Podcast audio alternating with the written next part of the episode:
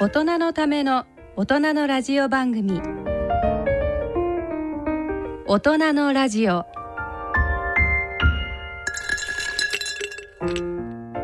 ご機嫌いかがですか？坪田和夫です。こんにちは西田邦弘です。こんにちは久保田恵里です。この時間はご機嫌をテーマにお送りしています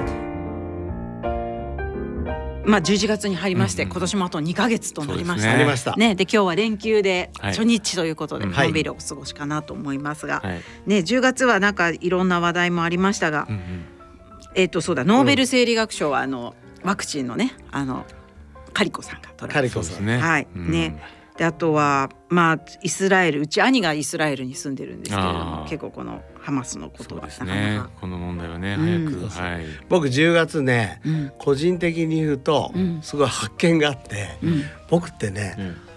最近鼻声になったなと思ったわけ。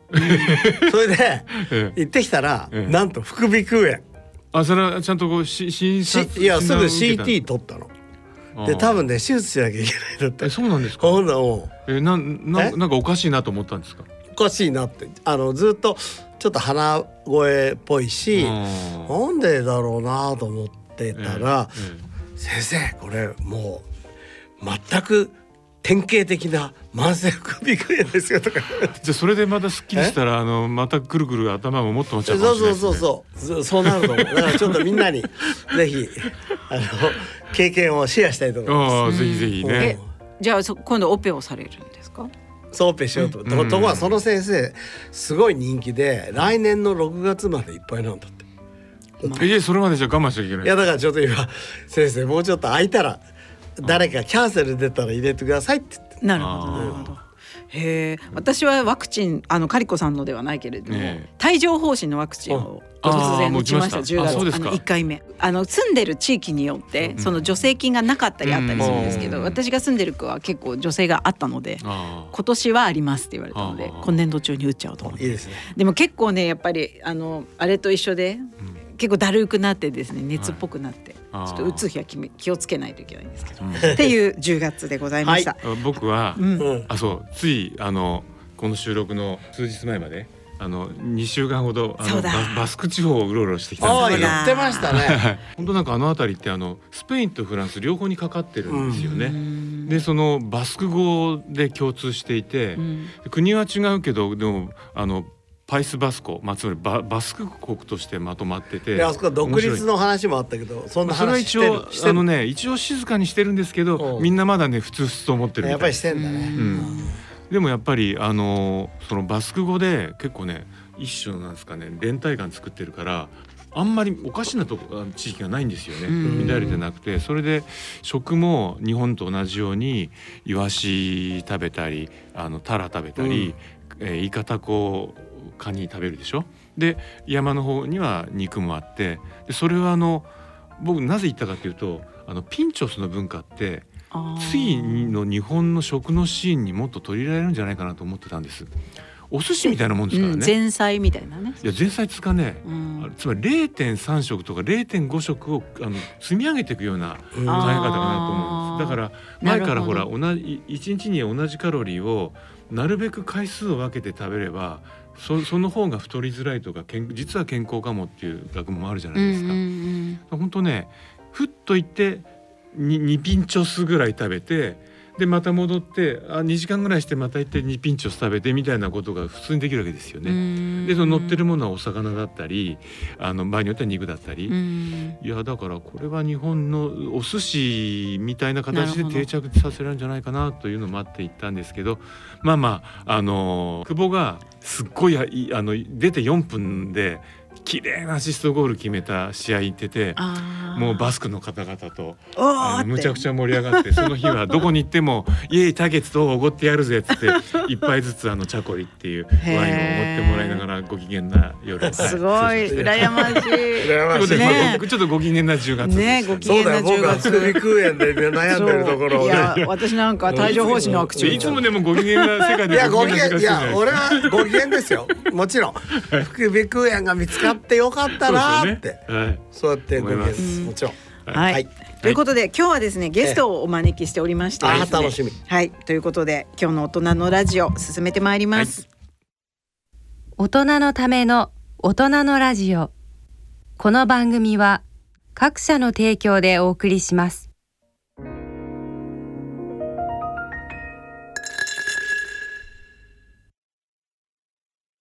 大人のラジオ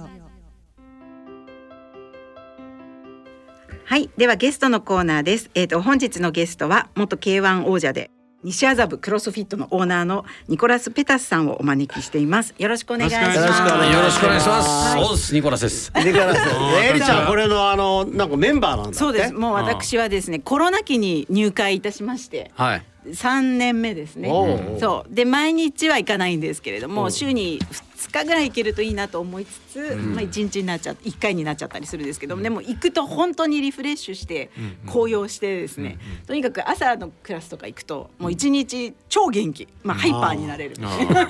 この間あの100歳まで動ける体っていうねご著書いただいて読ませていただきましたけどまさにアンチエイジング。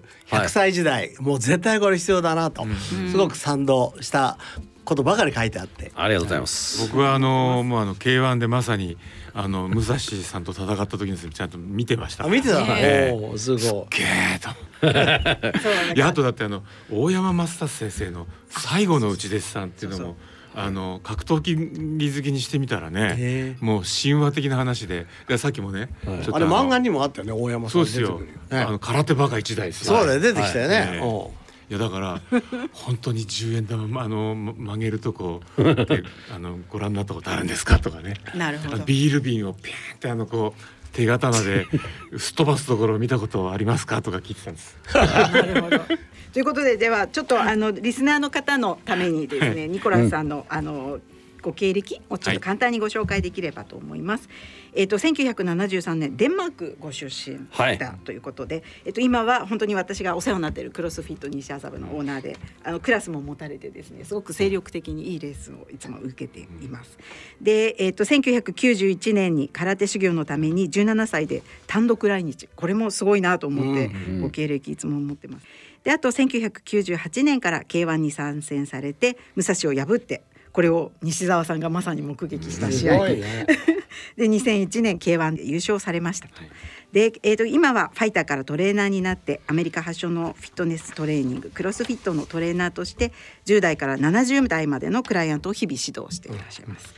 で、えー、と今日お話しする100歳まで動ける体。50代から始めても大丈夫っていう本について、はい。今日はその話ができればなと思っています。い。ろいろな秘訣を伺いたいですね。楽しみにしてます。で私やっぱりクロスフィットにあの自分で通い出してですね、はい。すごく思ってるのはそれまで結構ジョギングとかマラソンとかしていて、まあこう有酸素運動でもうまあもともとそれでこう足は使うから少し筋肉ついていいなぐらいでいたんですけれどもそうですね。うん、でも50代にやっぱりなってやっぱり筋肉量もっと減っていく中で、ん。やっぱりそのいろんなバランスが取れたうん。えー、と運動メニューが行くだけで1時間できるっていうのがいいなと思ってて、すごくそこがお気に入りのポイントなんですけど、その筋肉うん。をやっぱり何維持していくことの大切さとかって、ニコラスさんがいつも言っていることで。まあちょっと番組の前には、うん。あの日本にある他のフィットネスクラブのうんうんうん。お話が少し出てたんですけど、あのクロスフィットっていうものは多分他のところと一番違うのは、あの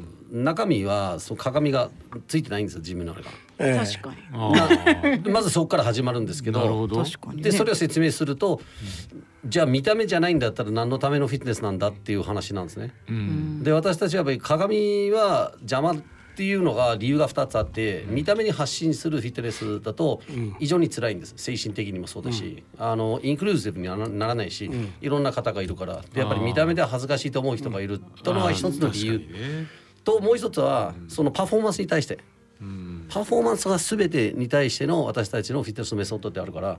だから何歳から始めようと思っても、うん。結局そのいろんな記録を残していくと、うん。少しずつは強くなっていくのが分かるんですね。うん。でそれに対しての興味があるんです私たち。あー。おクロスフィットに行くと必ずクラスを受けて先生がついてて先生の目の前でちゃんとフォームを確認されながら指導を受けるんですよ。じゃあプロが指導してそこそうです。調整するということ結構割とね普通になんかこうあのスクワットでもみんなできないんですよ、最初。あー。いや私も相当直されて3年通っててもまだなんかこうたまに変な動きをして。で僕ちょっと質問なんだけど、はい。僕はあのスキーで、えー、と背骨を何回ももう故障してて、はいはいはい椎間板ヘルニアもあれば、椎間板滑り症もあれば、はい。えー椎間板からの神経圧迫もあれば、でし身長170センチあったんだけど今161センチになっちゃった。すごいですね。うん、だから L1 から L5 全部潰れちゃったそれで背が小さくなって。小さくなって。いやもちろんそうですけど。だからお お洋服直すの大変だった。あいやそうそういう問題は体の問題ですよねいや違うの。そうな。だけどちょっと無理すると痛くなっちゃうから、でもニコラさんのやり方に興味があって、僕みたいな怪我があった人でもできるの？一応できます。人によってもしかしたらパーソナルで受けた方がいいかもしれない。みんなで一緒にやると隣で頑張ってる人を見るとそれについていこうとしてるから。そうだ。そういう気対抗意識に対抗意識あるからそうすると勝ちたくなるから大体怪我します。怪我するね。これは自分でも一番よく知ってるけどもうすぐ逃走シーンが始まってあすぐ隣の人に勝ちいやもうたくなるからそうするとねその後で痛くなっちゃう。はい、なんで多分、あのーやり方を別に変えずに、えー、と1対1でやった方がいいかもしれないです。筋トレを強くするの悪くないんです、けどその負荷のかけ方であったりであとその回数であったり、あとフォームであったり本当にそこ筋肉効かしてるかどうか、で私たちは機械を使ってなくてフリーウェイト使ってる、もうもともとそのフリーウェイト使ってる理由が例えばボールでもそうなんだけどボール持ち上げて投げたりして、重たいボール持って歩くとか、サンドバッグを持ったりして、あとはやっぱバーベルダンベルとかそういうのを使ったりするんでこれによって本来ならあのリストリクションはされてされてないような動きができる。ただ例えばまっすぐなバーベルをアームカールってただこうやって下から上まで持ち上げるんだけどこれまっすぐなバーベルだったら手首が柔らかくないとできないです。うん。私はもう格闘技でもう手首がめちゃくちゃあの なってるので片方がもう本当に曲がんないです、で左みたいに。でそうなるとこの動きだとあの痛める。二頭筋に効かす前に手首の方が痛くなる。あただダンベルでやればいくらでもできちゃうんです。ーうん。でそういうことでも私たちは先生たちは見てあここの動きがちょっとやっぱりバーベルじゃダメなんだねとか、ギザギザのバーベル使ったりして動きを変えたりするんですね。ああ結構じゃあ個別対応もしてる。はい。ね、あと,、えっとまあ、僕たち運動って言った時にはエアロビクス、だから心肺の運動とそれからいわゆる筋肉の運動とそれからストレッチ。はいともう一つバランス、はい。この4つを基本に思ってるんですがこのクロスフィットはそれを4つをうまくカバーしてるんですか？してますね。ただ体操的なポジションを取るためにはやっぱ柔軟性がなければいけないんです、であとバーベルの正しい使い方も私たちがあの C2E っていうのが言われてる、まあ、core to extremity じ本当に自分の体幹からその指先までの力がどうやって伝えるのか、まあ、例えばあの分かりやすくすると,、えー、と野球の球を投げる時に、それがもう向こうからヒュンっていって、手首も手首指先まで行くんですね、ここの力をうまく伝えるのがやっぱり本来なら人間の最も、なんだろう自然に生きていく上の体作りなんですよ。で物を投げたりして、まあ獲物を取る時とか釣りをして、うん。とか仲間怪我して持ち上げて運ぶとか、そういうことを私たちは考えながらいつでも何でもできるような体作りしてるから変に硬いと変に走れないと。じゃあ今の4つを全部そう。カバーしてるってことだね。だから最初こうウォームアップの時間があって、まあそこでこうちょっとストレッチというかこう、まあその一その運動を始める前のウォームアップあってでそこでやるメニューもいろいろあるんですよ。走る日もあれば、んなんかあるなんか手上げながら歩くとか なんか。うん、本当にでそのあたりでほぐしてから、えー、と今日のストレングスみたいのがあって、はでこうフォーカスするポイントがあって、でその後20分間とか30分間とか、まあ日によってね。もうやるわけね。もうかなりプッシュした何かをさす。でさあのいや今日今日今日の学びはさやっぱりニコラスさんから教えてほしいと、はい。でもリスナーの方全員がニニコラスさんのとこ行けないからね。やっぱりなんかあのリスナーの方僕も含めて、うん。やっぱりお家でできる？お家でできてでね。でここが少しプラスになったとか、ん。 ta ke home message をもらったみたいなしたいんです。そうですまあ、ね。例えばねそう今うん。その背骨があの苦痛な人、まあ、腰痛も含めて、これまあ back pain がある人ってすごく日本人って多いじゃないですか。はい世界中も多いです多いですよね。めちゃくちゃ。あとこれが多いのともう一つやっぱ股関節ですよね。はい。でここがあのやられると結構寝たきりになったりするっていう意味では50から100まで元気に動くあの生きるために、はい。股関節をどう守るような運動をしていったらいいか。それとこの背骨をねねこう腰を守るために何をやったらいいのか。いやいねいい質問ですね。そのあたりはちょっと集中的いやぜひに伺いたいですね。ぜひ実に言うと私も人工股関節2つ入ってます。でも逆にそれでこんだけやってるっていうのはすごく僕たちは励まされます。そうですよね。はい、痛くなければ何でもできちゃうんです 基本。基本はそこで思ってもらえば、あこれはやっぱ痛いなとかこれが体にやつと明らかにこの use common sense ね、あのこれはダメだなっていうのが下げた方がいいと思うんですけど、で私もあの怪我は実際に言うと,、えー、と現役の時は17くらいあの骨折してるんです。すごい。で手術は6回7回ぐらい受けてるんです、なんでぐ繰り返しとしてはずっとリハビリしてるんです、リハビリして試合してまた骨骨折またリハビリ。それの繰り返しを1020年ぐらいずっとやってきてるんですけど、その中でやっぱり自分の体はよく分かったっていうかああここは今は気をつけなきゃいけないとかここは逆にプッシュできる、でさっきの話はすごくあの話が長くなるんですね、一個一個の筋肉の作り方が言うのであれば背骨の筋肉の安定感をするとはまあデッドリフトが明らかにあのいいって言われてるんですけど、家でデッドリフトができるかちょっつったらっとデッドリフトって何？うんちょっとちょっとまずちょっと難しい。デッドリフトがですね、えっ、と両足を揃えて、えっ、とバーベルを床の方から、えー背中をまっすぐした状態でえっ、とももまで持ち上げる。で腕の力は全く使わずにただ床から立ち上がってまた戻すんですね。で動き的に言うと硬いおはようございますすると一緒です。えこうここに例えば。あそうそうそう。今背骨曲がってますね。それをちょっとあのやめよう。曲げ。例えばですね。今ですねリスナーの方に言うと僕が立ちまし立ち上がて。みんな立ちました。立った姿勢でやるわけです。はい。そのはい。座り姿勢ではやらない。で足は肩幅よりちょっと狭くするんですね。はい。はい。それで、あの体勢を整えるのがこの背骨の位置をまっすぐにすることですね。あ。まずはい。で肩が前には出なくて後ろに一回戻す。お戻す。たら肩甲骨が軽く力入りますね。で腕をここももの方につけてください。はいそうすると「おはようございます」っていうような感じで、はいお尻を後ろに突き出す。はいそして膝の上にこうやって手をつけると、はい反るような形で床から立ち上が背るんです。骨をまっすぐにっていうか反るようにしながらはいこれをそのまま膝につけて、そうそうそれでここでこうやって。立ち上がるとうん。これ何キロぐらいから始めるんですか？大体自分の体重と同じぐらいでできるはずです。え そんな60そんなキロもんいいのはい、できるはずです人間は。ちゃんとフォームが合ってれば。からやったらまずいでしょ。まずいです。えですからええ。これは家でできるかって言ったら難しいです。あもっともシンプルに言うとプランクを取ることです。あプランクポジションがただ床でこうやって腕立て伏せになっている状態をまっすぐにキープする。あ、うん。あプランクポジションっていうのをお伝えすると、腕立肘をて伏せをする前。えっとね腕立ての状態でもいいしええ。肘立てでもいいんです。え肘立てで、はい。まあなんかそれでいい。えそのポジションをいい維持して例えばどのくらいの時間えーっとねそれ多分30秒から1分ぐらいですね。30秒ぐら。い今は腕立て伏せになってますこねれ今これだこれだけでもいいってこと。はい、でもっと腕を狭くして。で肘で立てるあのお尻に軽く力入れるためには足を揃えましょう。はい。そうそうそう。そして胸元あたりに上に押されてるような感じで少し背骨の上のあの肩甲骨があっと上に上がるように。これこれ。これをキープするといいです。これどうやったらリスナーの方に伝えますかはい。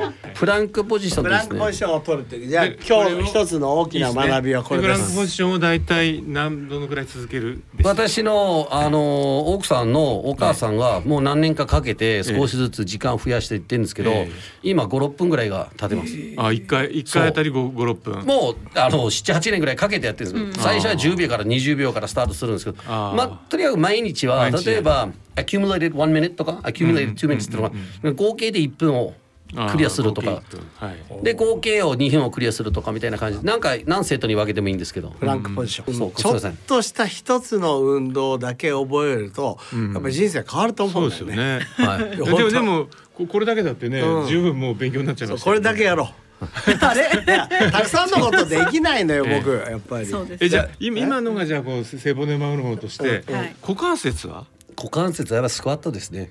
あスクワット。これがでもまあどうこれねラジオで説明この間も別の番組で説明してみましたけどやっぱり難しいですね、スクワットってただでもしゃがんで立ちゃいいんじゃない？その膝のと思いますけどそうでもないんです。とか出し方とかね、意外と。そうです。えっ、とね、まあ、簡単に言えば肩幅ぐらいに両足立って、はい、また 立ちました。また。はい。やります。肩幅ぐらいに。でえっ、とね指先は少しだけ外側に広げる、はい。でまあ背中をまだまっすぐしてで手を前に出すとバランス取りやすいんです、はい。そして一瞬だけちょっとお尻を後ろに下げてください。そう、ここから今度膝を外側に広げてでしゃがむ。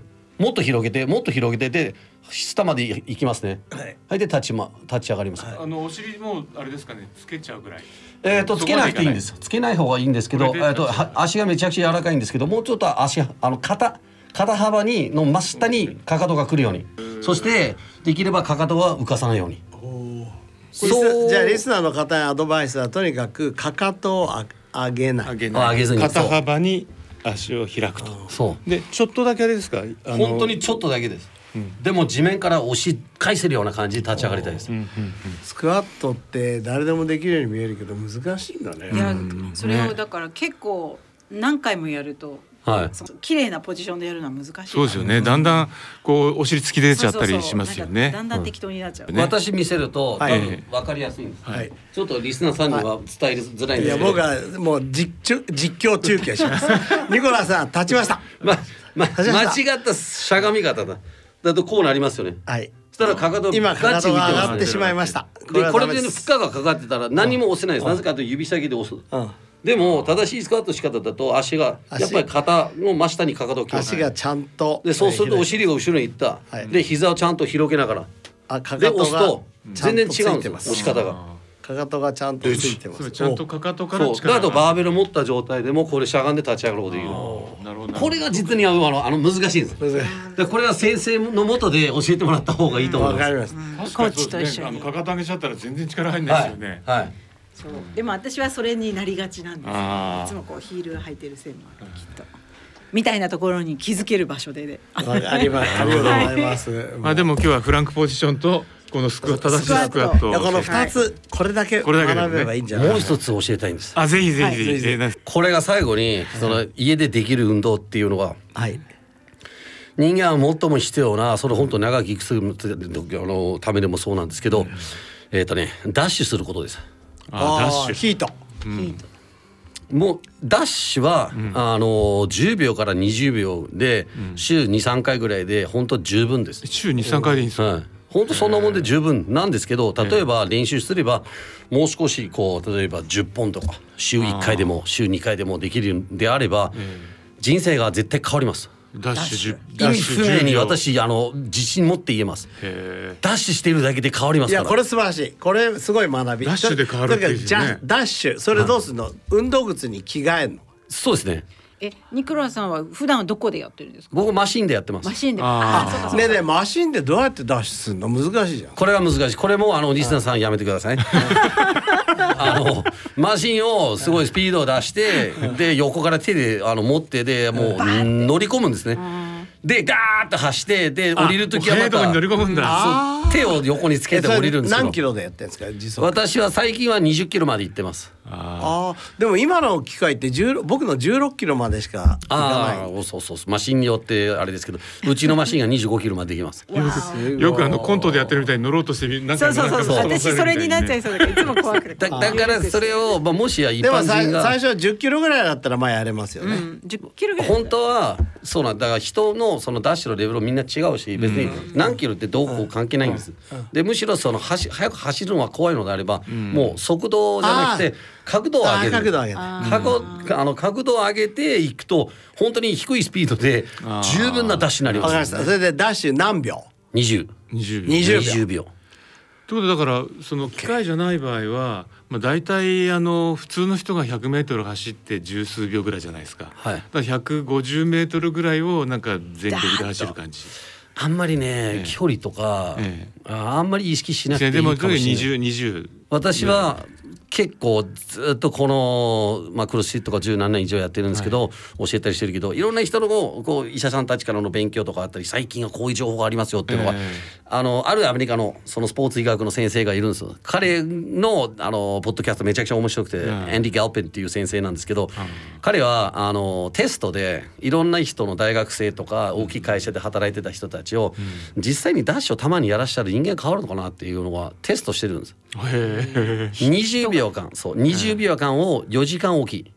えなんで仕事行く時につい仕事職場ついて物をパックとか置いてで20秒ダッシュしてあの階段ダッシュしてたんですう。ん20秒だからそのね3回か4回までで終わりです1本だけ。何のウォーミングアップいらないです。そのままもうととにかく20秒だけ。でそれをあのストップウォッチかけてえーと4時間後にもう1本やる。え。でまあ1日3本ぐらいです。あこれで1か月ぐらい続いてもらった人たちのビフォーアンドアフターのその排気力とかいろいろ調べたらものすごい結果が出てました。えー。ちょっとじゃあこれもテイクホームメッセーあジですね。とにかくダッシュを1日3回やるってことですね、まあそうですね。もちろんだからその人生が変わるっていう話だから、はい。その体力がかまあつくだけじゃなくて、何かまた違ったこうやる気が出ると出るかんですよね。ダッシュの筋肉を作ると全身の筋力がつくのは、んあの間違いないんです。なぜかというと本当に早く体を動かそうとするとええ使ってない筋肉が多分一つもないんです。腹筋背筋足もうふくらはぎ全部。でこれがそれ何につながるかって言ったら人間が飛び降りた着地する力が作るんです。あこれもあのアメリカの先生の話によるんですけど、あのあのこの力がなくなると大体人間があの衰えていくんですよ。衰えていくとまあし死んでいくんですね。で死にたくないのであれば本当にダッシュの力を作った方がいいと思います。あじゃあまたアンチグラビティの高重力の力をどれつけるってことですね。であとじゃゃあ20秒のそのダッシュの時に、はい。えー、と走り方で今2つあるじゃないですかそのかかとから着地するのとそれかあらフォこアういう話大好きです、はい。どっちがどっちでやれやったらいいですか？でハーバードグループはつま先だけにしろと。これが人類がもともと裸足で走ってたっつってる。これものすごいあの答えやすいんです、うん。えーっとね裸足で全力で走ってみてください、そうそうこれしかないですよ。それしかないです。だからかあのかかとじゃ絶対いかない。絶対あのヒールストライキングって言うんですけど、はいらないです。あうん、そうすると裸足で走ることもあるんですか？あります。あ靴僕靴履くのめんどくさいからそしたらそれにしようかな。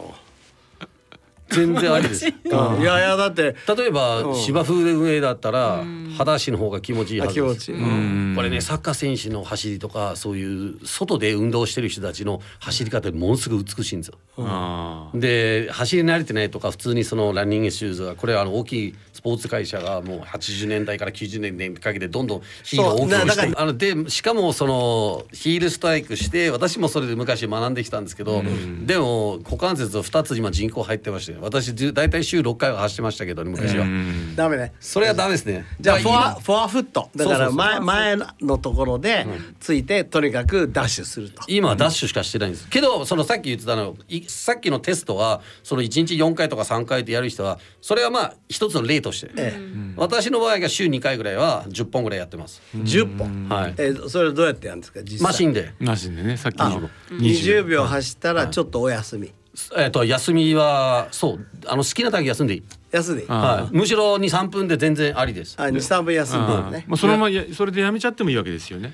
たまあ全然いいです。それでも十分いやでもヒートみたいに。10回やった方がいいよ。うん、まあつまりそのヒートみたいにうん。激しいのやったら次今度流すような少しこう軽いのやってみたいな組み合わせをあえてしなくてもバーンと走ったら休んだ方がいいって言って休めばいいということ。休んだ方がいいです。あーなんか嬉しいな。嬉しい。僕も嬉しい。もしもしそのその人生の中で、ん。その3キロから5キロの距離を走る必要があるのであれば、例えばそういうトレイルランニングはあの好きで走ってるんであれば、うんそういう組み合わせの方がいいんですけど、はい。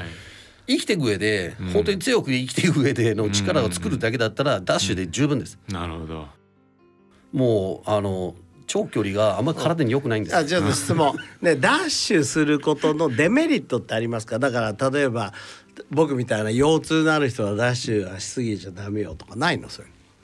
それを答えるのであれば例えば体ののことを考えながらダッシュは私今あの走ってのジャスダッシュっていうのを話してたんですけど、うん。実際にダッシュをどのマシンでもどの運動方法でもできたりする。んです強い人強い人なら腕立てを20秒を連続でパパパパパパパってやるとこれでも十分です。それでもダッシュの効果が出るんです。ああ腕立てでもいい。そう。だ例えばちょっとやっぱり走るのは怖いとか坂道にダッシュにするのもまた怖いっていうんであれば腰のこととか股関節のことが怖いので自転車でもできます。ねもなあのスクワットでやるやつ20秒やって10秒休んで20ああえっ、とね田畑。あ田畑式あれ僕たちアンチエイジング学会で一時ね4分間でいいから推奨してたんですけどあれでもいいんですか？田畑式。えっ、と多分一般人が田畑を本格的にはできません。うん。あのきつすぎるんです。きつすぎる。えっ、とね私たちクロスフィットの中では田畑をよく使うんですけど、えっ、と1秒に1回のスクワットです、そう。で20秒だと20回。そう。うん。それで10秒休んで。4分だから160回です。え合計160回、まあできないえね。できない。これが4分の中で160回ではできる人がまあ本当クロスフィットとかバーベルでちゃんとやってる人ができるんですけど。でそうなるとえっ、ときつすぎるんです。逆にそうすればどうすればいいのかって言ったら逆にして動くのが10秒休むのは20秒ですああ田畑こっち式ののそうその逆の田畑の方が逆田畑そう。畑がおすすめです。いや今日はすごいなんか僕が一番勉強になってる。うん。はい。ということで今日はあのニコラスさん来ていただいて、はい。あの来月ももう一回おはい話伺います、はい。今日はありがとうございまありがとうございました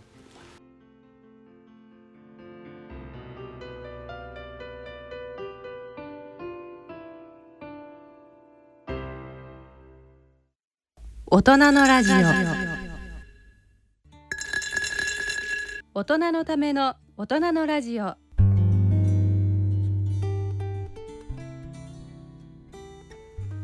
い、えーと今日の大人のラジオはいかがでしたでいしょうか？やー学びました。お家でできるエクササイズしっかりやりたい、で今あのニコラスさんが出てかれる時にうん。握手して出てったじゃないですか、うん。あやっぱ握手ってやっぱすごいなって、うん。やっぱあのね握力がおあの落ちてくると確実にあの C, C に近づいていくじゃないですか、うん。あこういう握手ができる人がやっぱ強い人なんだなって本当に分かったしやっぱあのオーラがありますよね。なんかね。体、なんかなんか体のオーラが。光ってましたようんね。光ってた。やっぱ筋肉って生きる力なんだって、ね、やっぱり。いや本当なだ誰かじゃないけど筋肉は裏切らないって本当だなと思いましたよね。うん。本当だ、ね、であとお家でやれる三つのえっ、と三つねねえスクワットとうんうん。えっ、とプランクポジションとうんあとなんだっけ？ダッシュだ。だしうん、ダッシュはちょっとお家でできないかもしれないけど、まあ体力には。まあでもね、うんあの近所でいきなりスピードで走ってる変なおじさんがそれはそれで ええいいですよね。見かけたら見かけたら声かけてくれみたいな。私そういえばその見かけたらシリーズシリーズじゃないですけどっていうと この間あのとあるところでイベントがあってですね、はいそこ、まあ、坪田先生がご登壇予定だったんですよね。うんうんうんでまあ私はそこにちょっとあの参加者として行ったんですけど、なんかこう階段を上がっていって日だまりにあのおじさんが立ってこう上を見上げてるおじさんが一人いたんですよ。はい、であれ？って思って初めこう視界に入ってきたんだけどなんかまあ初め通り過ぎて。あれ？って 振り向いたら上で知ってる人だ姿で。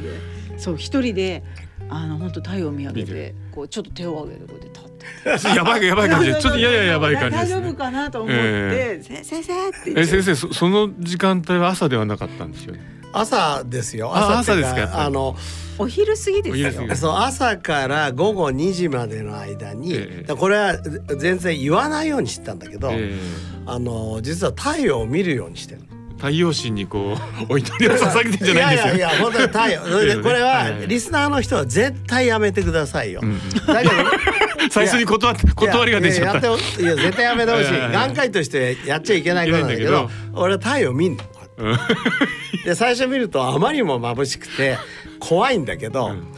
もう8年ぐらいやってるから、うん。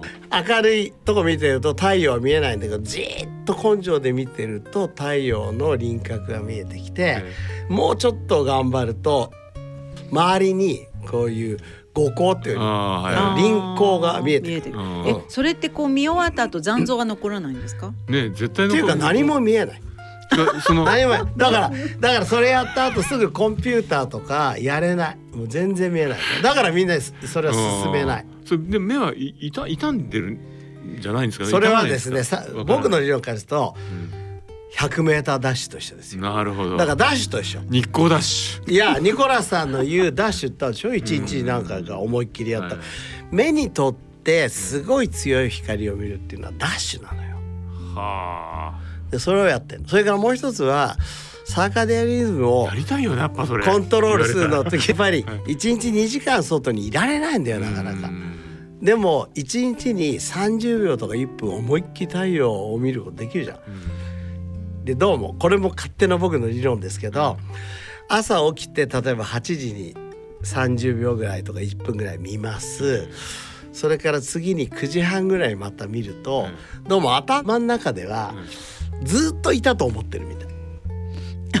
いやこれいやこれは新新しい理論でなんこれかタイムマシンみたいな。いや違う違う。OPN4 とか OPN5 って一旦刺激されると活性化が続くのでずっとこれ続いてるこれもうちょっとあ論文で出したらもうちょっと詳しく言うけどうん。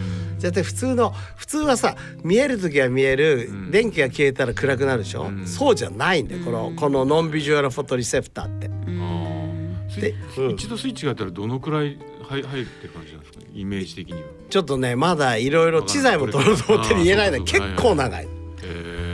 ということでちょっとすいません。締めがで長くなっもそのておりますが。スイッチがでも長く入るかもしれないんですよねとか言って。そうですね。ちょっとやってみよそううそう。だからそんなだだから太陽最近よく見て。でもだってなんか日食みたいになんか周りのあれも見えてくるんでしょ？いや面白い。いやじゃあ もしやりたいま毎日毎日ややるんだったら最初5秒。5秒で？次わかりました。10秒。あの皆様真似をされないように。皆さん真似しないでくださいね。私はちょっとやっちゃうかもしれないけど皆さんは絶対真似をしないでくださいね。はい。やってみよう ということでそろそろお時間となりました、はい。今日あのリスナーの方にはですねニニックさんのご著書のプレゼントがありますので、ホームページを詳しくはご覧ください、はい。ということでそろそろお時間です。お相手は久保田恵里と。西澤国広と。坪田和夫とでお送りしました。それでは次回の放送までさようなら。さようなら。